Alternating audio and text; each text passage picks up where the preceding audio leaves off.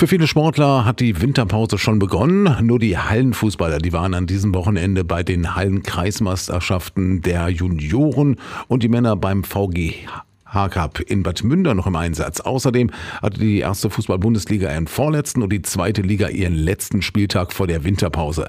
Pablo Blaschke aus der Radioaktiv Sportredaktion. Wie sah es denn im heimischen Fußball aus? Beim VGH Cup in Bad Münder war der TSV Nettelrede zum ersten Mal Ausrichter eines Hallenturniers und meisterte diese Aufgabe sehr gut.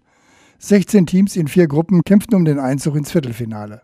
Nach spannenden Spielen auch im Halbfinale standen sich im Finale Landessieges Tündern und Bezirkssieges Basinghausen gegenüber. Nach regulärer Spielzeit stand es 3 zu 3 unentschieden. Das folgende 9-Meterschießen entschied dann Tündern für sich und gewann mit 5 zu 3 den Cup.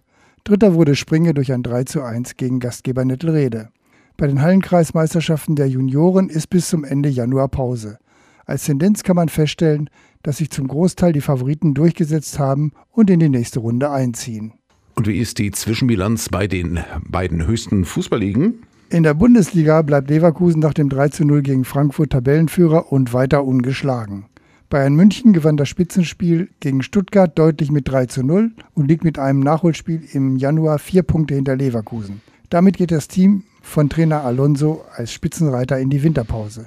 Am letzten Spieltag des Jahres erwartet Leverkusen am Mittwoch, den 20.12. Bochum und die Bayern müssen nach Wolfsburg reisen.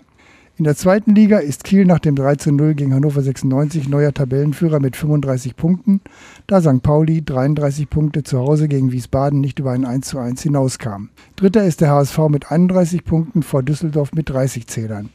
Dieser Spieltag hat auf alle Fälle die Spannung weiter erhöht. Hannover 96 sackte mit 24 Punkten auf Rang 8 ab. Nach dem fünften Spiel in Folge ohne Sieg sind die Träume vorne mitzumischen wohl endgültig geplatzt. Bei den teilweise erschreckend schwachen Leistungen bei den letzten Spieltagen versinkt 96 wieder einmal verdient in der Mittelmäßigkeit.